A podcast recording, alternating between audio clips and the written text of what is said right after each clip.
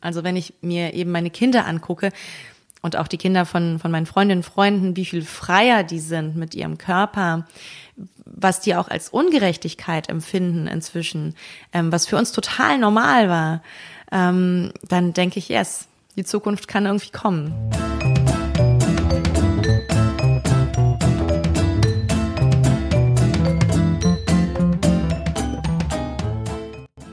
Und herzlich willkommen bei Unausgesprochen, dem Tabu-Podcast.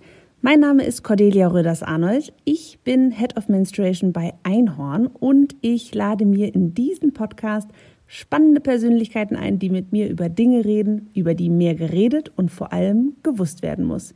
In unserer zweiten Folge geht es richtig zur Sache. Mein heutiger Gast ist die großartige Katja Livina. Katja hat gerade ihr Buch Sie hat Bock veröffentlicht, das ich in den letzten Wochen wirklich allen Menschen in meinem Umfeld als die Sexbibel angepriesen habe, die bitte alle unbedingt lesen sollen. Katja hat einen Ehemann und einen festen Freund. Wir sprechen über Eifersucht und ihre offene Beziehung. Wir sprechen über Sex und darüber, warum unser Sex immer noch so sexistisch ist.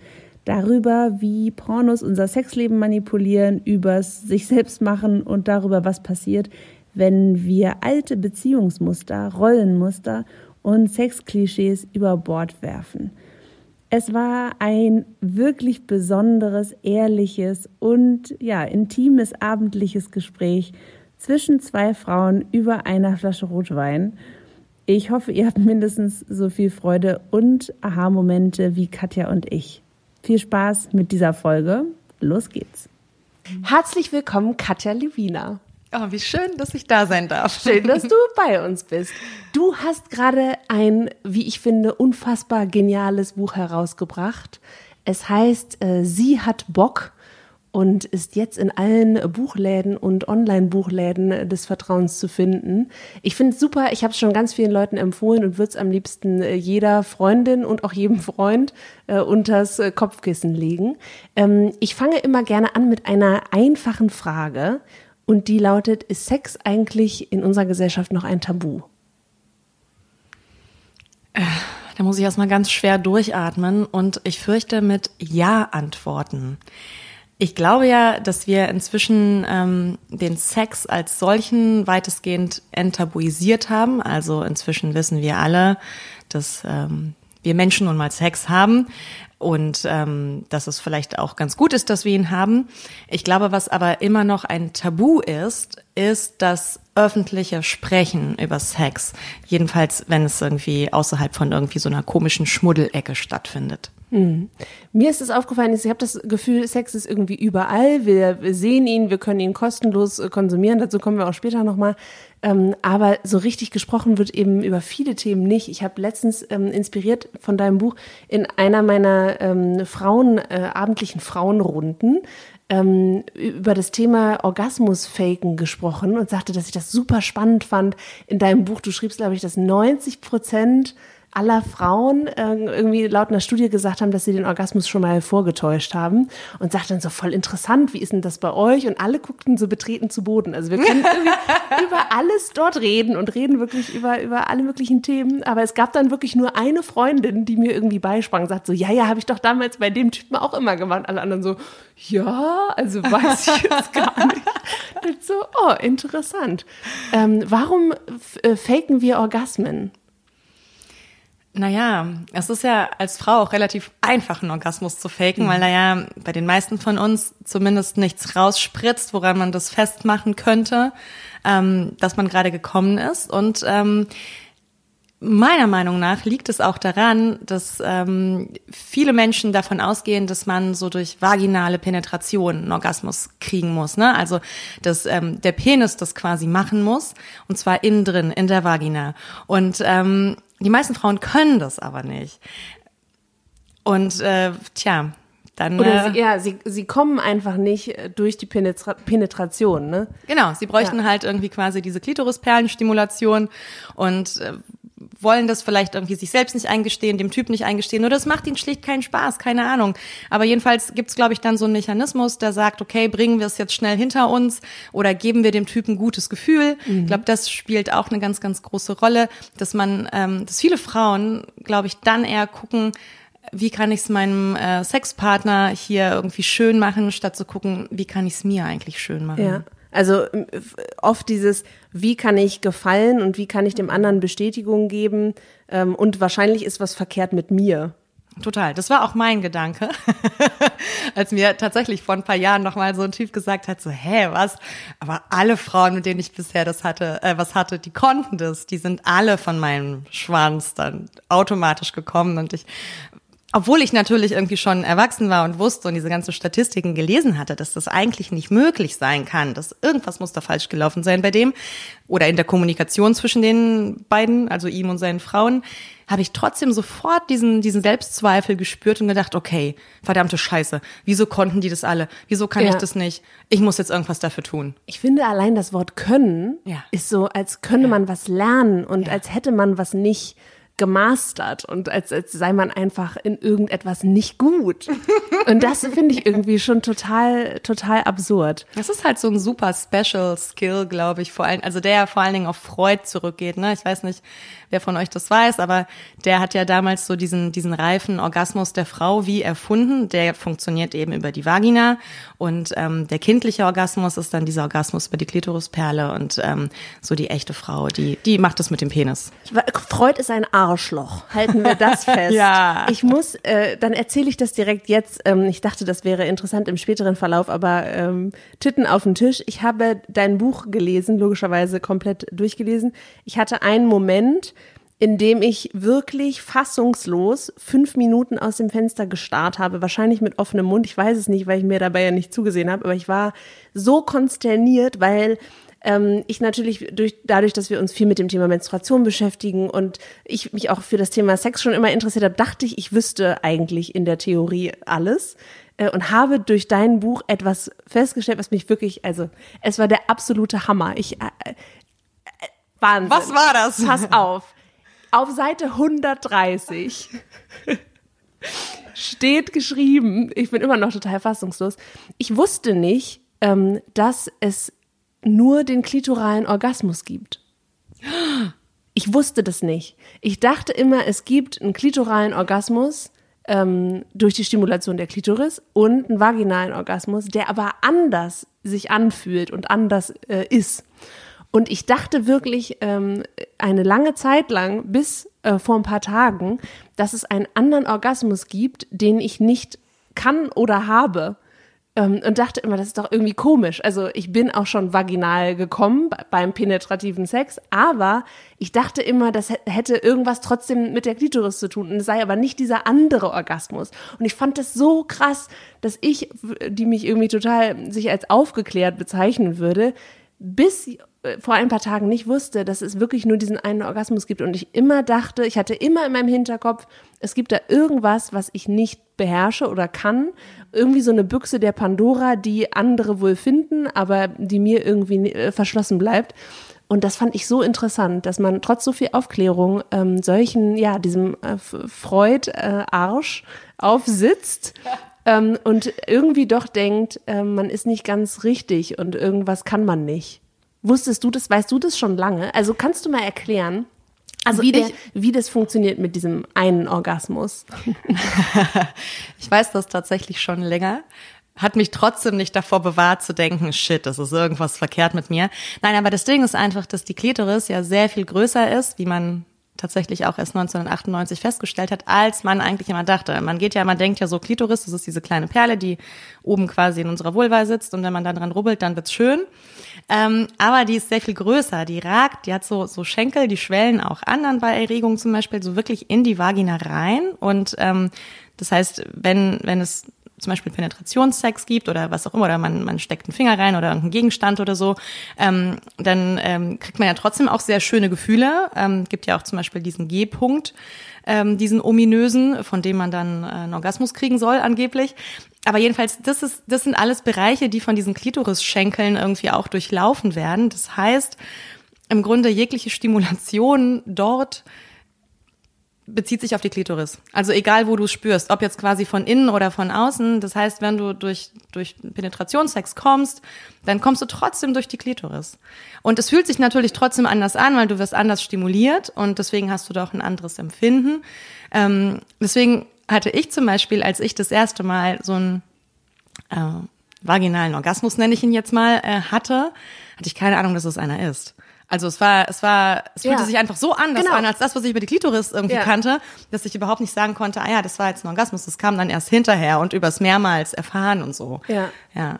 Also ich finde das total spannend. Ich finde, wir müssen wirklich ähm, aufhören zu glauben, dass wir irgendeine Form von Orgasmus haben müssten, den wir vielleicht gerade noch nicht haben, sondern irgendwie damit ähm, cool sein und uns darüber freuen, was wir haben und nicht irgendwie ewig an uns rumdoktern und den G-Punkt suchen, den ominösen, durch den man den einzig wahren Orgasmus hat. Denn das schreibst du ja auch in deinem Buch, ne? dass jeder Orgasmus so schön ist, wie er, wie er ist und, ähm, und wir den genießen sollen. Ne?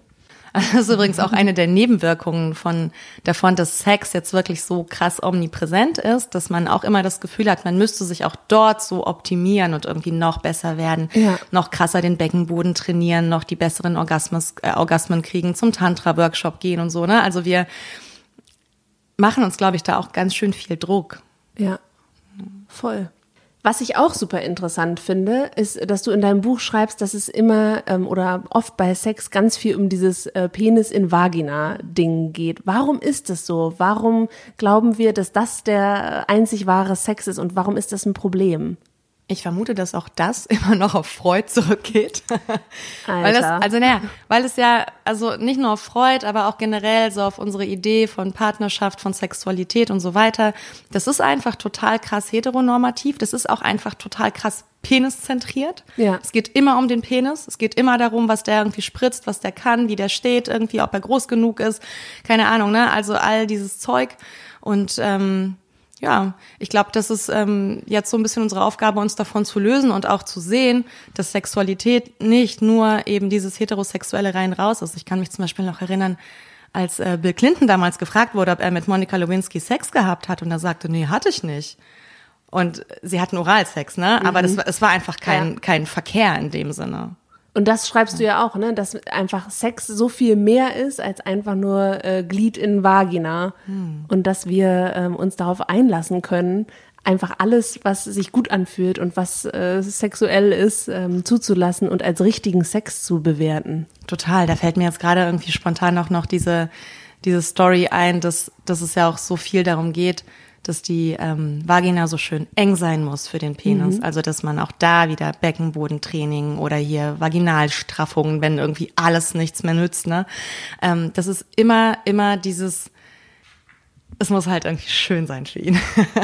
Du hast in deinem Buch geschrieben von der Geschichte, dass du einen Freund hattest, er hieß Mark. Du musst mir jetzt ein bisschen auf die Sprünge helfen, weil ich habe natürlich die Namen alle, Ach so, ähm, Mark die ist musste ich verändern. Mark ist der, der äh, dachte, er ist richtig gut und äh, in Wahrheit, zumindest anfänglich, war es, war es nicht so richtig gut. Weil du so getan hast, als sei es richtig gut. Ah, oh, oh, oh, oh, Der das, Mark. ja, ja, das war ja auch ein bisschen meine Schuld. Da, da habe ich ihm auch ein sehr gutes Gefühl gegeben, glaube ich, indem ich, äh, naja. Indem du äh, ihm Orgasmen vorgespielt hast. Und ich fand es so, ich fand es so interessant, das zu lesen, wie du dann geschrieben hast, du hast es einfach nicht über die Lippen gebracht, nach irgendwie, glaube ich, auch sehr vielen Monaten, ihm zu sagen, so, du, hör mal, ähm, so geil, wie du denkst, ist es in Wahrheit gar nicht. Und bist eigentlich immer ekstatischer geworden in deinem Schauspiel. Und ähm, das fand ich voll krass. Und dann hast du nämlich geschrieben, dann kam der Moment, in dem du es einfach gesagt hast, weil es war wahrscheinlich nicht einfach, sondern hat sehr viel Überwindung gekostet. Und dann hast du geschrieben, dass es dann richtig abging, dass du dann äh, Orgasmen mit ihm haben konntest. Ja, sofort. Sofort. Und ich, das war wirklich so ein Paradebeispiel für die Wahrheit rettet Leben. Wirklich immer. Ja, und das Ja. ist, es gilt für so viele Lebensbereiche, ne? Das bloße Aussprechen der Wahrheit hat dich offensichtlich so entspannt und so befreit, ähm, dass es dann funktionierte, beziehungsweise du es genossen hast. Total. Und ich glaube, das ist, das passiert ganz oft beim Sex in dem Moment, wo wir dann auch wirklich aufhören zu performen und irgendwas darstellen zu wollen, was wir irgendwie gar nicht sind, wo wir uns irgendwie auch nackt machen, innerlich. Dann geht's erst richtig ab. Ja. Du schreibst auch in deinem Buch, das äh, fand ich auch ein schönes Zitat, in Wirklichkeit ist es nämlich auch nicht so wahnsinnig wichtig, ob wir an einem Abend nun zehn Orgasmen hatten oder nicht einen einzigen. Was zählt ist, ob wir uns selbst und unserem Gegenüber in die Augen sehen und uns dabei gezeigt haben können, wie wir wirklich sind. Und das hat für mich so viel auch in diesem Buch quasi ausgedrückt, dass wenn wir zeigen, wie wir wirklich sind, wenn wir die Hemmungen fallen lassen, wenn wir sagen, worauf wir stehen, ähm, dass wir uns dann befreien und wirklich dann guten Sex haben. Total. Und ich finde ja auch so diese Zentriertheit auf, du musst jetzt unbedingt einen Orgasmus kommen und dann ist es richtig guter Sex. Das ist total fehlleitend. Also ich glaube, das macht auch total viel kaputt, weil wenn du nur da liegst oder vögelst und nur daran denkst, wann komme ich jetzt endlich, wann komme ich jetzt endlich, das macht alles zunichte irgendwie. Ich finde, man kann auch richtig guten Sex haben, ohne zu kommen. Ja. Gar kein Problem. Ähm, du schreibst über die Stereotype in Pornos und dass ähm, Pornos unsere Vorstellung von Sex so wahnsinnig prägen. Warum ist es so? Ja, wir konsumieren einfach alle wahnsinnig viele Pornos. Also es, ich glaube, es gibt einfach kaum jemanden, der das nicht macht. und ähm, Teenager kommen mit Pornos immer früher in Berührung. Die werden teilweise so aufgeklärt. Die sehen mhm. das dann zum ersten Mal. So geht Sexualität. Und ähm, ich habe das an mir selber gemerkt, wie sehr, ähm, also wie normal viele Praktiken für mich werden, die ich von mir aus irgendwie niemals in Erwägung gezogen habe. Also, hallo, wer kommt denn irgendwie bitte darauf, dass einem irgendwie ins Gesicht gespritzt werden soll beim Orgasmus oder so? Mhm. Niemals. Oder auf den Hintern oder auf die Brüste oder was auch immer. Ähm, also alleine schon irgendwie dieser Fokus auf diesen männlichen Orgasmus, der halt nicht unsichtbar passieren kann, sondern total krass zelebriert werden muss. Ist das, solche weil, Sachen. ist das, weil Pornos von Männern gemacht werden? Ja, natürlich ist das so. Es ist ja auch so, du siehst ja auch zum Beispiel kaum einen Mann im Porno, du siehst immer nur irgendwie, wie die Frau durchgenudelt wird oder, mhm. oder du siehst diesen, diesen, ähm, ach Gott, wie heißt denn das? Diesen Close-up von irgendwie rein raus, Penis in Vagina, hin und her und so. Ähm, es gibt keine Handlung, es ist einfach nur so total animalisch und es ist vor allen Dingen frauenerniedrigend, ohne Ende. Also in den meisten Filmen machen Frauen keine Sachen, auf die sie wirklich Lust haben. So sieht es zumindest aus. Also, ja. ne, hier knie dich hin, irgendwie mach dieses, mach jenes. Verhalte dich bitte schön passiv. Es gibt keine Aktivität auch von Frauen in mhm. Pornos. Die sind mhm. einfach nur irgendwie so wie Löcher und dann liegen sie da und machen höchstens ah, ah, ah. Und das war's so, ne? Ähm, die werden noch nicht befriedigt. Meistens werden sie nicht befriedigt. Es geht nicht um den weiblichen Orgasmus. Es geht auch nicht darum, dass sie irgendwie mal geleckt wird oder so oder irgendwas Schönes mit ihr passiert. Ja. Es ist halt wirklich nur rough die ganze Zeit. Und das Zeit. Problem, das schreibst du auch in deinem Buch, ist ja, Erwachsene können noch halbwegs ähm, das übersetzen ne, und sagen, okay, das ist jetzt vielleicht auch, so sieht, sehen nicht alle Frauen im Durchschnitt mhm. auch aus und so haben auch nicht alle irgendwie Sex. Ähm, und was ich auch richtig, richtig gut fand, ein schönes Zitat, Pornos sind nicht die Realität. Wir verlangen vom Tatortopfer ja ebenfalls nicht, dass es vor der Kamera wirklich zu sterben hat. Film ist Film, da muss es krachen, sonst macht es keinen Spaß. Und das können wir Erwachsene ja vielleicht noch halbwegs übersetzen, aber eben Jugendliche oder junge, äh, junge Menschen kommen eben immer früher damit in Kontakt und denken, das ist halt Sex. Und damit prägt sich dann offensichtlich dieses Bild eben auch ein und wird in die eigene Beziehung getragen totale Horrorvorstellung für mich, wenn meine Kinder sich Pornos angucken und denken, so müssten sie jetzt vögeln. Meine Fresse. Ja. Ich glaube auch, also es, man merkt ja auch, ne, wie sich die Pornoindustrie verändert, wie sich die Trends auch verändern, wie es immer härter wird. Mhm. Also ähm, ich habe das ja jetzt auch schon seit einigen Jahren verfolgt, muss ich zugeben. Und ähm, also das, was irgendwie vor zehn Jahren noch krass war, ist halt jetzt totaler Schnee von gestern. Jetzt ja, geht's immer mehr zu Gewalt, immer mehr zu auch so gesundheitsschädlichen Dingen. Irgendwie so Analprolapse oder so. Hätte oh, irgendwie wow. vor zehn Jahren auch keiner sich angeguckt. Jetzt ist heiß. Du hast geschrieben, dass du aufgehört hast, ähm, kostenfreie Pornos zu konsumieren. Was ist dann passiert? Ich habe damit dann komplett aufgehört, Pornografie zu konsumieren, weil ich gemerkt habe, mir ist das, was ich quasi kostenlos bekommen kann auf diesen Streaming-Portalen, es widert mich an tatsächlich. Ich kann mir das nicht mehr ansehen. Da hat sich auch mein, mein Gefühl total verändert oder meine Grenzen haben sich total verändert in den letzten Jahren. Und ähm, das, was ich wahrscheinlich mir angucken könnte, wäre feministische Pornografie. Und dann merke ich aber auch, ist bei mir irgendwie so diese Hemmschwelle zu groß, dafür Geld auszugeben. Ja. Muss ich sagen, weil ich nicht weiß, was ich mir da irgendwie einkaufe und ob ich das irgendwie nach dem zweiten Mal gucken auch immer noch sehen will. Und da habe ich irgendwie gesagt, okay, so dann lasse ich es einfach ganz bleiben. Und das hat sich total gelohnt für mein Masturbationsverhalten, keine Pornos mehr zu ja. sehen. Warum, sag mal?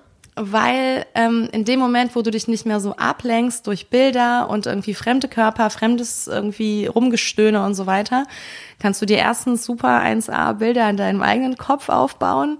Also es ist wirklich so maßgeschneidert. Alles, was ich will, kann ich kriegen. Ich muss nicht 100 Jahre suchen. Ähm, und ich spüre sehr viel mehr, weil ich einfach nicht abgelenkt bin. Ich bin einfach ganz bei mir, ich und meine Hände, alles fein, höchstens noch irgendwie ein bisschen Kopfkino, wobei auch das meistens nicht. Ähm, also es ist wirklich viel, viel intensiver, wie ich seitdem komme. Darüber schreibst du ja auch in dem Buch. ähm, das das war, habe ich gestern Abend mit meinem Mann diskutiert, dass es ja auch wirklich voll interessant ist, dass kaum ein Mann äh, so eine Taschenmuschi zu Hause hat. Warum äh, brauchen denn alle Frauen Vibratoren oder Dildos oder auch so diese Ultraschall ähm, die die Klitoris stimulieren? Ähm, aber warum hat das kein Mann? Also vielleicht, da erzählst du ja auch, wo das herkommt, ne? Dass früher Ärzte quasi mit Vibratoren Frauen ähm, ja behandelt haben. Wie war das? Warum war das nochmal? Ich weiß es gar nicht mehr. Was sollte das bringen? Mm, es gab ja so diese Idee von der Hysterie, also dass die Frau, die möglicherweise kein sexuelles Leben hat, ähm, dass ihre Gebärmutter dann anfängt, irgendwie so wie im Körper herumzuwandern und dann so merkwürdige Beschwerden hervorruft, wie, ich weiß nicht, Kopfschmerzen, ähm, unpassendes Benehmen, und dann unzüchtiges Verhalten werden. oder was auch immer, genau. Also und dann, es gab ganz, ganz viele, ganz viele Ideen, was die Hysterie nun alles macht, genau. Und irgendwann merkte man auch, okay, die Gebärmutter wandert tatsächlich nicht im Körper umher. Das war dann irgendwann, wurde das dann auch irgendwie festgestellt. ähm, aber also die Hysterie als Krankheitsbild, ähm, die existierte noch, das kennen wir ja heute noch, ne? Hier, die mhm. Frau wird ja völlig hysterisch, das heißt, die Frau flippt irgendwie aus. Und die Frauen, die damals ausgeflippt sind in irgendeiner Art und Weise, ähm, die wurden dann von Ärzten masturbiert. Die haben sie zuerst mit ihren, mit ihren Händen haben die das und irgendwann merken die so, oh, ich muss jetzt irgendwie so viel masturbieren, ich komme irgendwie nicht mehr nach. Also wurden dann so Vibratoren erfunden. Ähm, ja, so und ähm, das damit damit wurden quasi dann die Frauen behandelt. Die wurden behandelt, die wurden dann wieder geschmeidig gemacht.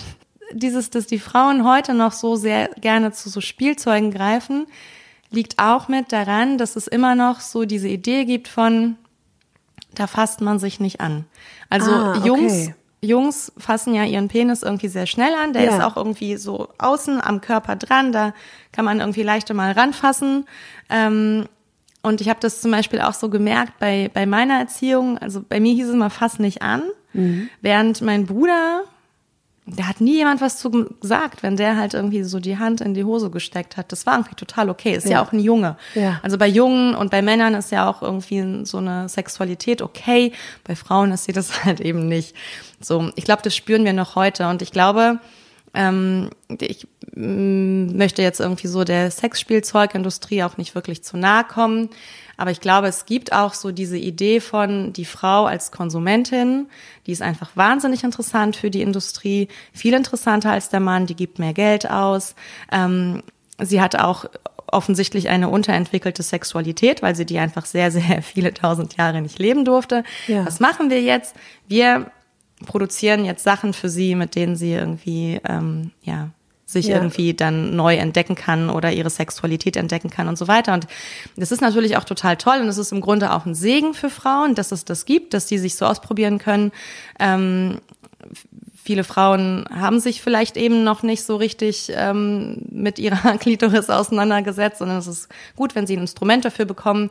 Aber ich glaube, am Ende, wenn wir uns wirklich selber spüren wollen und ähm, irgendwie so in Kontakt mit unseren Geschlechtsteilen kommen wollen, dann ist die Hand trotzdem immer noch das Beste, was wir machen können.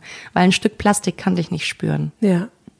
Ja, ich finde es gut, dass jetzt in den, in den letzten Jahren auch die Klitoris-Stimulation irgendwie auch in den Fokus der Sextoy-Branche äh, sich entwickelt hat und es eben nicht mehr ist, hier ist ein Glied, äh, denn du brauchst Der ein Glied. Mhm. Dir fehlt ja schließlich ein Glied und das muss in die Scheide. Darüber sprechen wir vielleicht auch gleich noch, wie schön dieses Wort ist ähm, und was es bedeutet. Ähm, aber finde das eigentlich ganz gut, dass das jetzt so ein bisschen sich auch so ein bisschen ausweitet. Allerdings sagt man auch, dass diese Klitoris-Stimulationsdinger irgendwie abhärten starten. Also auch irgendwie eigentlich so Kanonen auf Spatzen Geschichte ist. Alle schwärmen ja davon, wie man da in äh, zehn Sekunden zuverlässigen Orgasmus hat, das fühlt sich dann irgendwie auch wieder so nach Abfertigung an.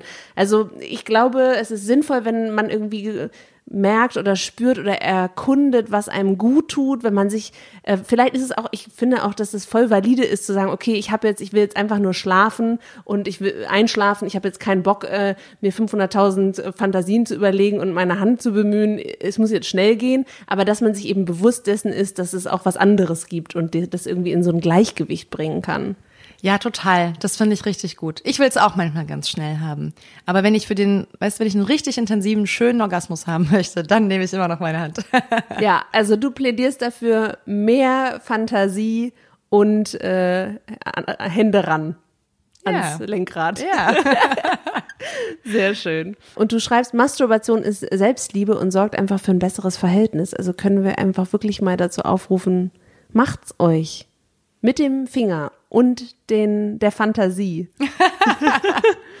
unbedingt, unbedingt. Es gibt ja auch eine Studie, die ich zitiere, ähm, die belegt, dass die ersten sexuellen Erfahrungen, die Jungs machen, meistens mit sich selber sind, also dass die einfach schon sich selber besorgen und wissen, was sie mögen, wie sie sich anfassen sollen und so weiter. Aber die meisten Mädchen erleben ihre Sexualität zum ersten Mal mit einem Jungen. Das heißt, die fassen sich vorher nicht an und ähm, kennen vielleicht daher auch schon gar nicht erst ähm, ihre Hotspots und wissen nicht, was mit der Klitoris ist und so weiter. Also da an dem Punkt, glaube ich, muss man schon so ansetzen. Ich weiß nicht, ob man Mädchen wirklich dazu motivieren kann und wie man das macht, sich selbst zu erkunden. Ich habe ja jetzt auch eine Tochter, die ins Teenageralter kommt und ich bin so ganz, ganz gespannt, was für einen Weg wir da zusammen machen werden und ähm, wie offensiv man da irgendwie auch sein kann. Aber ich wünsche es einfach so sehr, dass das erste Mal, dass irgendwer ihren Orgasmus verschafft, nicht irgendein anderer Typ ist. Ich glaube, ich nehme mit, dass wir uns ähm, selbst befreien können in jeglicher Hinsicht, wenn wir darüber sprechen, welche Bedürfnisse wir haben und was wir möchten und wenn wir uns erlauben, dass das richtig ist, egal was wir vorher gelernt haben und gehört haben, dass wir richtig sind, so wie wir sind. Und wenn wir das auch noch weitergeben können äh, an die nachfolgenden Generationen und wenn die eben die jungen Mädels, äh, die nach uns kommen, nicht das Gefühl haben, dass irgendwas nicht angefasst werden darf oder keinen Namen hat oder ähm, sie sich irgendwie verhalten müssen oder irgendwas irgendwie aussehen darf. Das wäre ganz fantastisch und ich glaube, das passiert aber schon ganz, ganz viel. Also wenn ich mir eben meine Kinder angucke und auch die Kinder von, von meinen Freundinnen und Freunden, wie viel freier die sind mit ihrem Körper, was die auch als Ungerechtigkeit empfinden inzwischen, ähm, was für uns total normal war, ähm, dann denke ich, yes, die Zukunft kann irgendwie kommen. Wir sind auf einem guten Weg. Ja. Ja, cool. Schön. Eines der ersten Kapitel in deinem Buch heißt, gib dem Baby einen Namen. Da geht es um ähm, das Thema äh, Vulva und Vagina, ähm, warum das so oft verwechselt wird, beziehungsweise warum viele Menschen gar nicht wissen, was das überhaupt sein soll und warum es eigentlich schon das Grundproblem ist, dass äh, wir irgendwie keinen richtigen Namen für unser Geschlechtsteil haben. Was sagst du zu deinem Geschlecht? Muschi? Das ist eine gute Frage. Pussy. Ich, ich, ich wechsle tatsächlich Böse. immer noch sehr viel. Ja, ja, ja, ja. Ich probiere sie alle durch, immer wieder. Ich habe noch keinen, ich bin noch nicht in so einen Punkt gekommen, wo ich sagen würde, yes, das ist es. Ich, von meinen Kindern sage ich viel Vulva. Da bin ich, oder auch generell, wenn ich mit dir so spreche, würde ich auch eher Vulva sagen, weil es einfach der anatomisch korrekte Begriff ist. Mhm. Ähm, ich glaube, im sexuellen Kontext sage ich viel Möse. Ich mag, ich mag Möse irgendwie, mhm. Äh, weil ich glaube, das, das wird auch im Feminismus viel benutzt, in so feministischen Kontexten. Und ähm, mir gefällt es, diesen Begriff so ein bisschen aus diesem, aus diesem ekelhaft Verruchten rauszuholen und selber zu benutzen, so ein bisschen zu enttabuisieren. Also die Vulva, vielleicht kannst du das unseren Hörern und Hörerinnen einmal erklären. Ich hoffe, es sind auch ein paar Hörer dabei. Spitzt eure Öhrchen. Katja, was tragisch. ist denn der Unterschied zwischen einer Vulva und einer Vagina? Das ist das Tragische an der ganzen Geschichte, dass es einfach kein fucking Wort gibt, das, das die Gesamtheit der weiblichen Geschlechtsorgane bezeichnet. Es sind Vulva und es ist die Vagina. Also die Vulva ist das, was außen liegt im Grunde, das, was wir sehen können. Und die Vagina ist das, was innen liegt, was wir nicht sehen können. witzigerweise wird trotzdem ganz oft ja das weibliche Geschlechtsteil mit Vagina bezeichnet, weil wir immer noch, wie wir es eben gerade gesagt haben, diese total krasse ähm, ja, Penetrationszentriertheit haben, dass eigentlich nur dieses innere Teil, wo dann der Penis nachher reingeht, ähm, dass wir das für so wahnsinnig wichtig halten. Ja. Wo der Penis nachher eventuell reingeht. Ja, aber der soll ja da rausgehen, sonst ist ja kein richtiger Sex. Ach so, natürlich, klar. Ja. Deswegen nennen wir ähm, auch die Vagina manchmal Scheide. Hm. Scheide. Scheide ist auch so ein schwieriges Wort. Wir haben auch überlegt, ob wir das so ein bisschen aus der Versenkung hervorholen und haben oft Scheide gesagt, ähm, aber dann festgestellt, dass das echt gar nicht so ein korrektes Wort ist. Warum ist das, warum ist das eigentlich, warum sollten wir das lieber streichen? Scheide. Scheide ist ein sehr witziges Wort. Eigentlich könnte man das zum Spaß ein bisschen öfter sagen, aber im Grunde bezeichnet ja die Scheide dieses Behältnis für ein Schwert. Also auch wieder Penis gleich Schwert, kommt rein in die Scheide gleich Vagina. Ähm, Du schreibst in deinem Buch, dass Sprache ja auch die Machtverhältnisse so klar macht. Ne? Das heißt, wenn es, du schreibst auch, wenn es kein Wort gibt dafür, für unser Geschlechtsteil, dann existiert es auch nicht. Und da gibt es ja noch so herrlich andere Beispiele. Ich habe ähm, schallend gelacht, als du über eine Geschichte schriebst, die ich auch so wahnsinnig ähm, cool fand, in, äh, über die Liv Strömquist in Der Ursprung der Welt auch äh, schreibt und die ich auch schon oft zitiert habe, weil ich sie einfach so herrlich finde, die NASA-Geschichte. Das ist eine meiner Lieblingsgeschichten. Bitte erzähl du sie. also irgendwann in den 70ern ähm, entsandte die NASA so absurd. Ich schenke uns mal Rotwein. die NASA ein, ein, ein Raumschiff ins All, äh, ein Raumschiff, also so eine Raumsonde. Ähm, Unbemannt. Hieß die Pioneer, war das die Pioneer-Sonde? Irgendeine Sonde jedenfalls.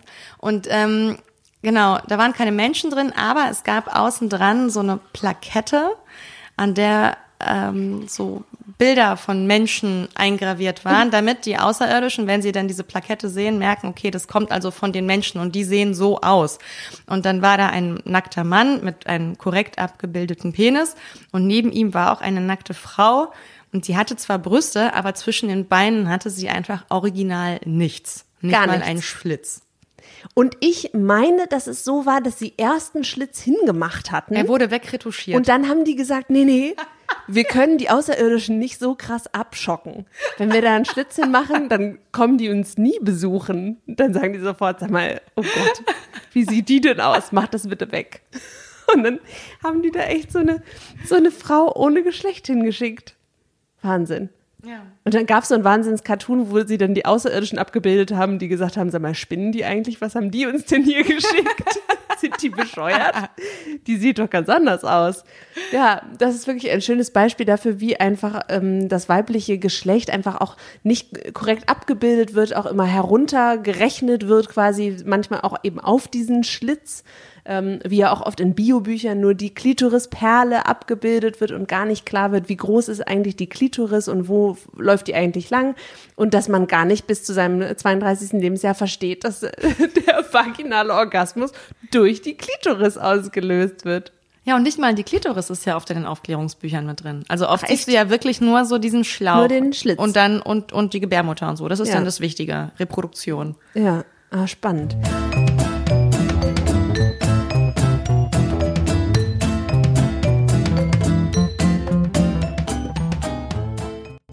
Unterbrechen für eine klitzekleine Werbepause in eigener Sache, denn wir haben eine wichtige Neuigkeit.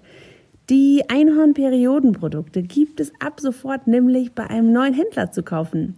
Und es ist Trommelwirbel. Drrr, Butnikowski, kurz Butni. Wenn ihr in Norddeutschland lebt, kennt ihr natürlich Butni, den sehr gut sortierten Drogeriemarkt mit dem blauen Logo. Und ja, auch in Berlin gibt es inzwischen zwei Filialen in der Schönhauser Allee. Und Butni wird bald ganz Deutschland erobern, zusammen mit den Einhörnern.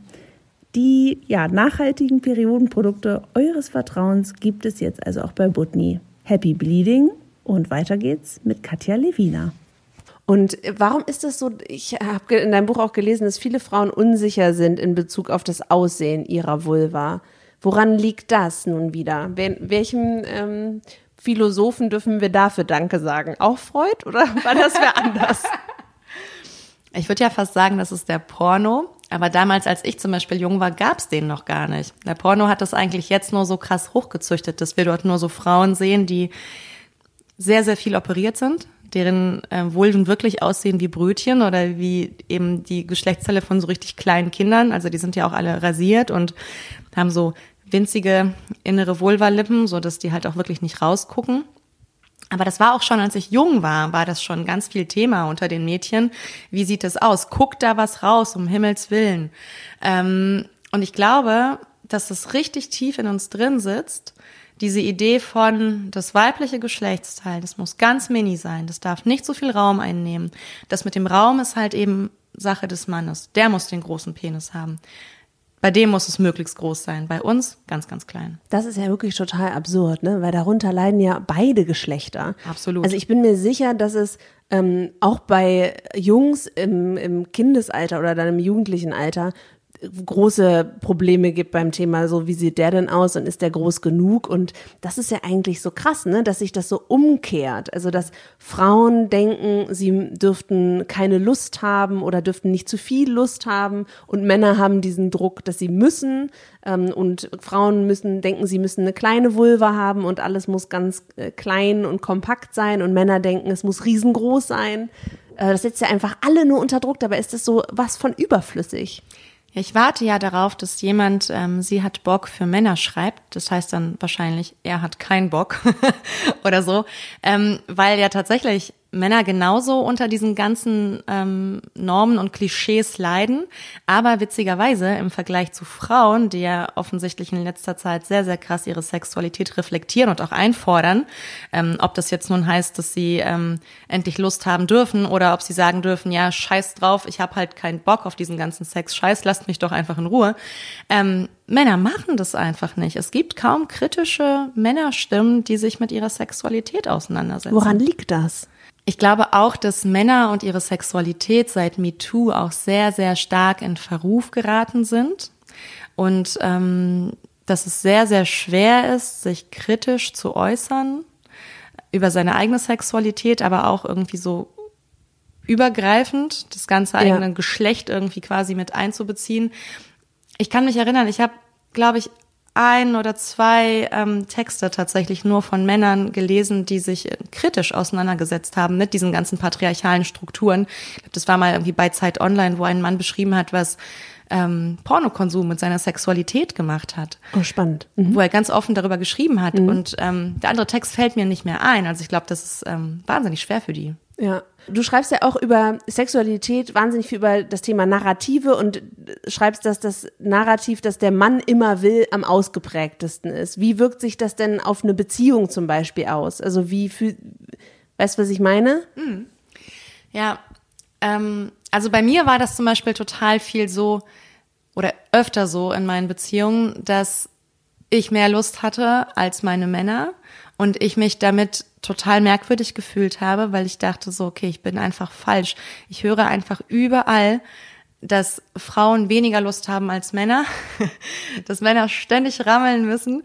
Und warum ist es bei uns eigentlich anders? Ähm, dann muss ja irgendwas verkehrt sein, sowohl mit mir als auch mit meinen Typen, woraufhin ich dann einfach total krass meine Sexualität so runtergeregelt habe und dann wirklich auch keine Lust mehr auf Sex hatte, mhm um mich nicht falsch fühlen zu müssen. Ja. Und ich glaube, das passiert ganz vielen Männern und Frauen, dass die sich ganz viel Druck machen, diesem Bild eben entsprechen zu müssen. Voll spannend. Mir ging das tatsächlich ähnlich. Ähm, und ich dachte auch immer, was stimmt mit mir nicht?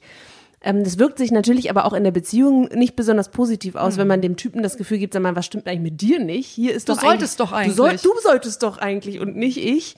Ähm, Riesenproblem, ne? merkt man, wenn man ähm, irgendwie diesen Stereotypen nachlebt und denkt, dass es einfach anders sein müsste, als es ist. Wobei du ja auch ähm, schreibst, dass ähm, nachgewiesen ist, dass Frauen eigentlich das lustvollere der beiden Geschlechter sind und ähm, nicht für lange Zeiten der Monogamie geeignet. Das fand ich auch besonders interessant, weil auch dort denkt man, nein, nein, das sind doch die Männer, die immer nicht treu bleiben können. Und äh, es ist leider von der Natur so gegeben, aber der, äh, der, das Gegenteil ist der Fall.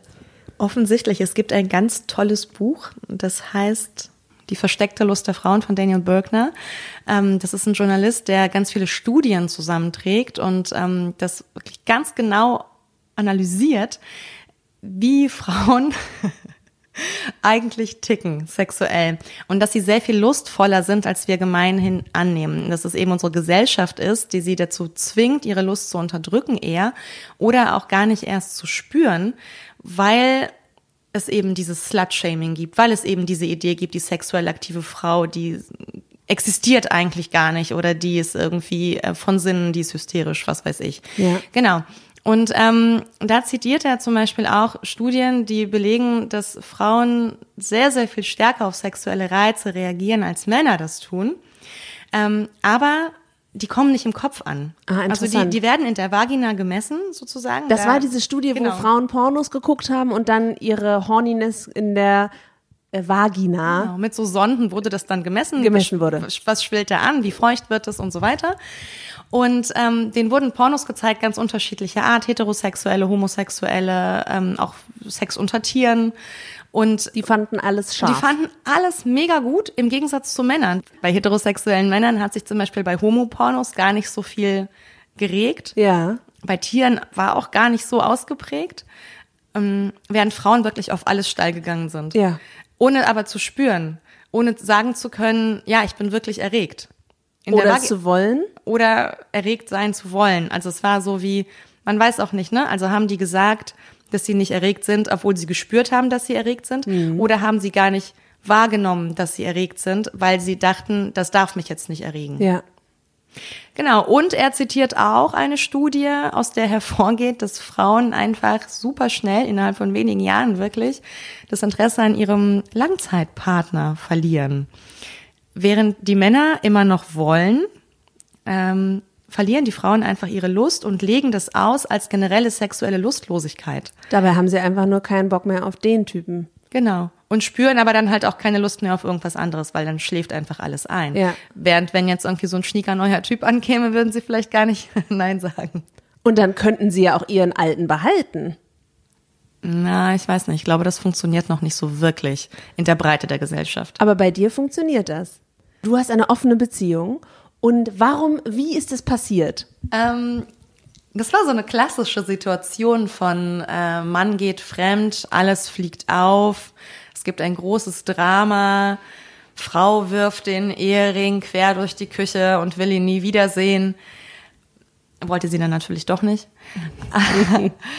genau, aber das war sozusagen unser Startschuss für die offene Beziehung, auch wenn wir da noch nicht die ähm, wirklich quasi alle Türen aufgemacht haben, hat uns dann dieser Vorfall, nenne ich ihn jetzt mal, ähm, dazu gezwungen, uns echt nochmal so richtig zu hinterfragen, auch so unser bürgerliches Kleinfamilienmodell ähm, in Frage zu stellen. Und es war super gut. Also inzwischen sind wir wahnsinnig dankbar dafür, dass diese Frau in unser Leben gekommen ist, Ja. weil wir, glaube ich, diesen Schritt sonst nicht so schnell gegangen wären. Oder ich wäre vielleicht irgendwann fremd gegangen, kann auch sein. Aber wie war das? Du hast, also es ist aufgeflogen, dass er eine Affäre hat und du, ähm, dann hat, ist es, also es ist äh, aufgeflogen und dann habt ihr gesagt, lass uns doch mal überlegen, ob wir, oder wie genau muss ich mir das vorstellen? Lass uns doch mal überlegen, ob wir dieses Konstrukt, ähm, wie wir es bisher leben, diese monogame Paarbeziehung mit Kindern, ob wir das so gut finden. Und dann seid ihr zu dem Ergebnis gekommen, ach nö, eigentlich äh, ist es gar nicht so eine blöde Idee. Oder hast du gemerkt, äh, warte mal, äh, und was ist mit mir? Also, wie, wie war das?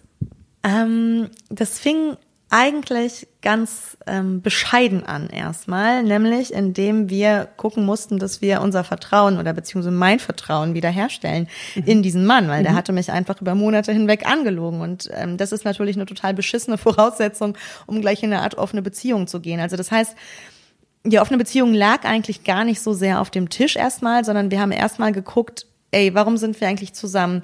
Was wollen wir noch vom Leben? Das waren eigentlich gar nicht so sexuelle Dinge vor allen Dingen, sondern wir haben gemerkt, dass wir so krass gefangen sind in so eine Art Alltagstretmühle. Wir hatten irgendwie drei Kinder, das jüngste war gerade ein halbes Jahr alt, es war einfach alles wahnsinnig stressig. Ich war nur zu Hause, er war nur unterwegs, also auch dieses klassische Mutti-Fati-Ding, das wir Ja. da gefahren haben. Und in dem Moment stellten wir fest, ey, wir sind eigentlich gar nicht happy mit dem, wie es läuft. Wir wollen ganz andere Dinge vom Leben. Also ich wollte dringend wieder einen Job. Mm, wir wollten dringend umziehen. Wir wollten mehr reisen. Also es waren erstmal solche Dinge, die auf dem Plan standen. Und dass es am Ende zu einer offenen Beziehung geführt hat, ähm, lag daran, dass ich dann anfing, so ein bisschen meine Fühler auszustrecken, so ein halbes Jahr später, dass ich irgendwie merkte, oh, es gibt ja doch irgendwie ganz tolle Männer im Bekanntenkreis, habe ich mich so ein bisschen verknallt.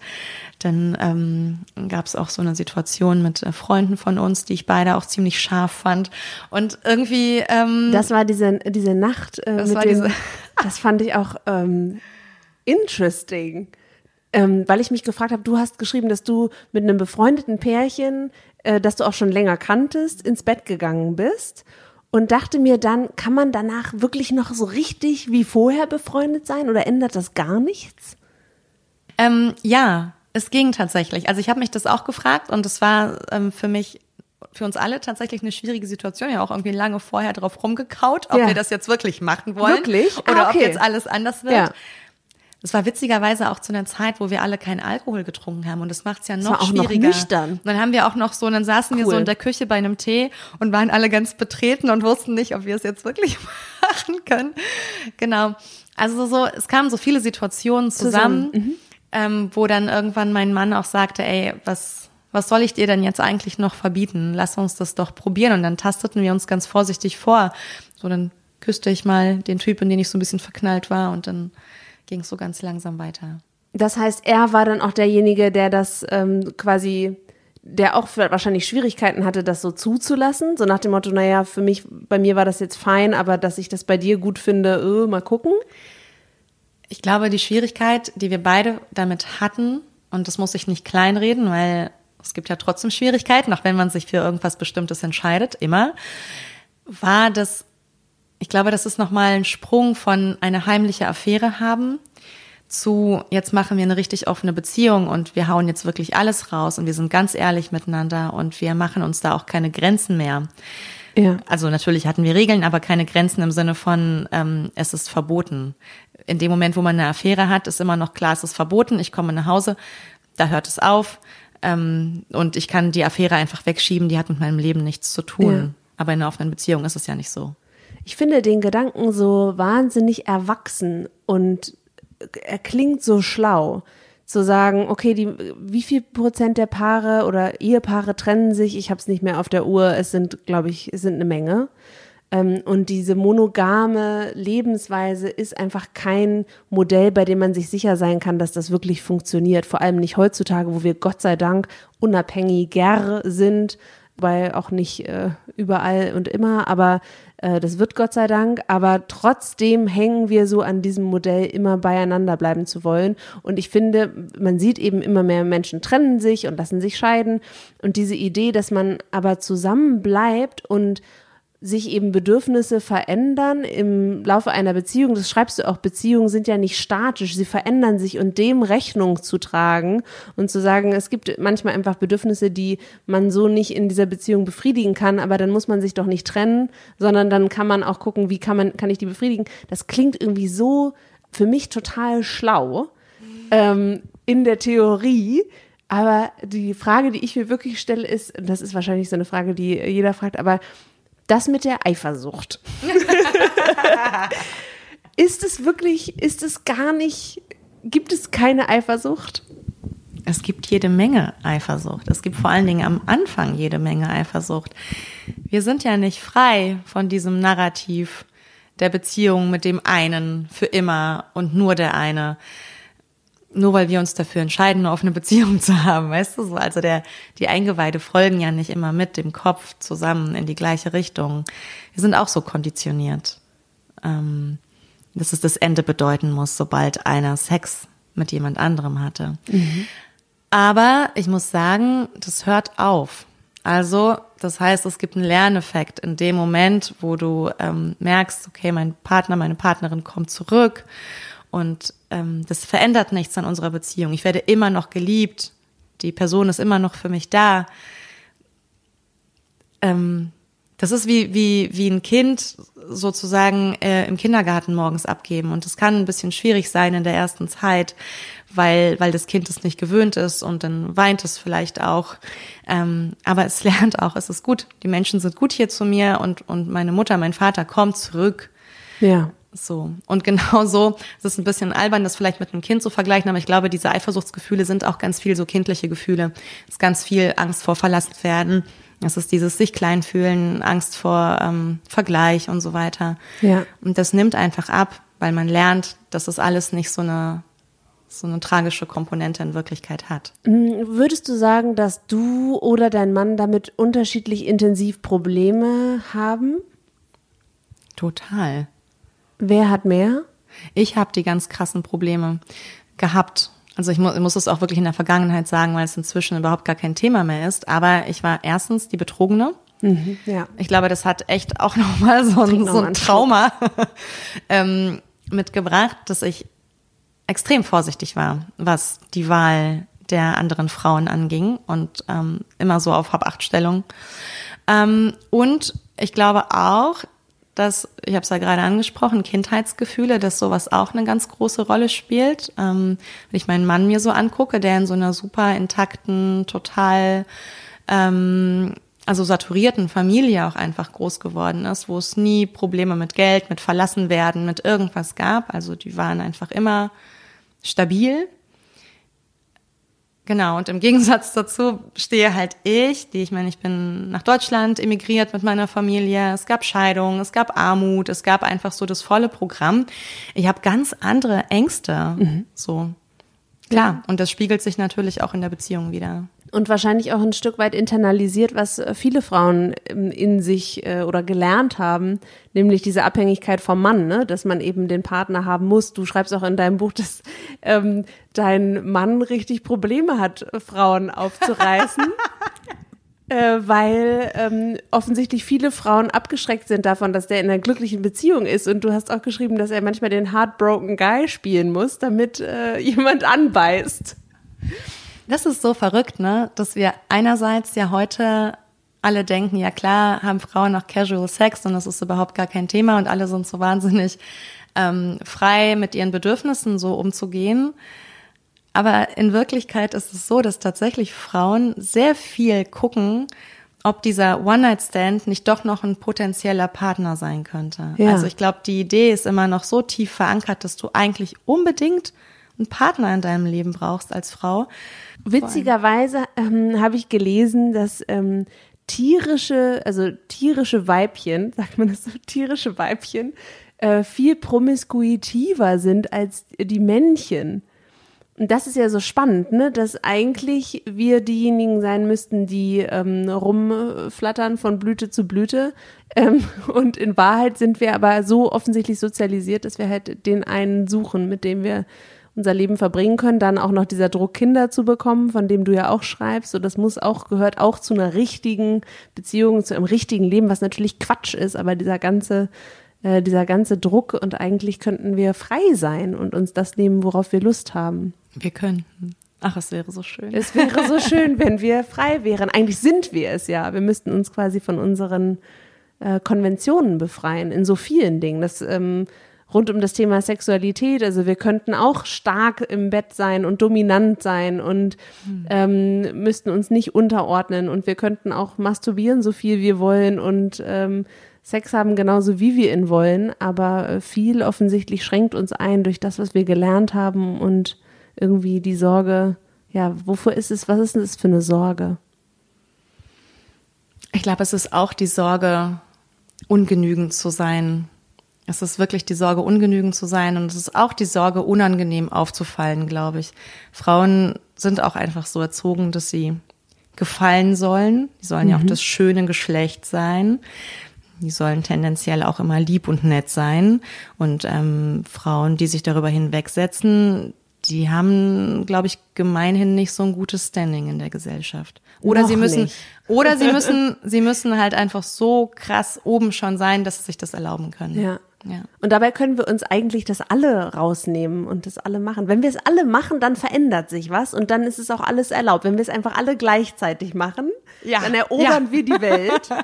Ähm, jeder liest dein Buch, jede und jeder, und dann ähm, befreien wir uns von all den Ketten ähm, des jahrtausendelangen Patriarchats. Ähm, ich fand noch besonders schön, du hast geschrieben, die Welt würde nicht im Chaos versinken, wenn es jede und jeder mit jedem machen würde. Sie würde ganz im Gegenteil zu jenem friedlichen Ort, den wir uns alle so sehr wünschen. Das fand ich auch richtig, richtig gut, wenn wir alle einfach das täten, worauf wir Lust haben. Ähm, und natürlich auch dabei gerne auch noch Rücksicht nehmen auf andere Menschen und andere Gefühle. Ähm, aber wenn wir uns irgendwie befreien würden, dann würden wir eben würde diese, diese Welt zu einem viel besseren Ort. Da habe ich so ein bisschen so eine Analogie gesehen zu dem Thema neue Arbeit, witzigerweise. Wenn alle das machen, worauf sie Bock haben, dann kann das nur gut werden. Also man sagt ja auch zum Beispiel im Arbeitskontext, ne, ähm, es muss irgendwie Hierarchien geben, einer macht die Ansagen, ähm, es gibt irgendwie klare Strukturen, man muss morgens kommen und abends gehen und dieses komplette Wegnehmen von Strukturen und auch von Hierarchien befreit einfach die Leute so sehr, dass sie eben sich ihr volles Potenzial aus ausschöpfen können. Und das ist scheinbar, habe ich von dir gelernt, beim Sex genauso. Wenn wir alle Konventionen wegnehmen, sind wir frei. Oder? Ja, also ähm, die Zuhörerinnen und Zuhörer können das natürlich jetzt gerade nicht sehen, aber ich, ich, ähm, ich, feiere, ich feiere das gerade hier total ab, gestisch. Ich wollte jetzt nicht reingrätschen. aber ich finde das wirklich einen ganz großartigen Gedanken, der natürlich über die Sexualität hinausgeht und eigentlich alle Lebensbereiche ähm, erfassen sollte nämlich die persönliche Freiheit, wirklich das zu tun, was wir tun möchten. Die freie Menschen sind die glücklichsten Menschen. Ja. Amen. Danke, dass du da warst, liebe Katja. Das war ein ganz, ganz äh, ja, inspirierendes Gespräch. Dein Buch ist der Wahnsinn. Ich äh, werde es weiterempfehlen und ähm, vielen Dank. Ja, vielen Dank dir. Das war ganz toll. Fand ich auch. Sehr schön. Das.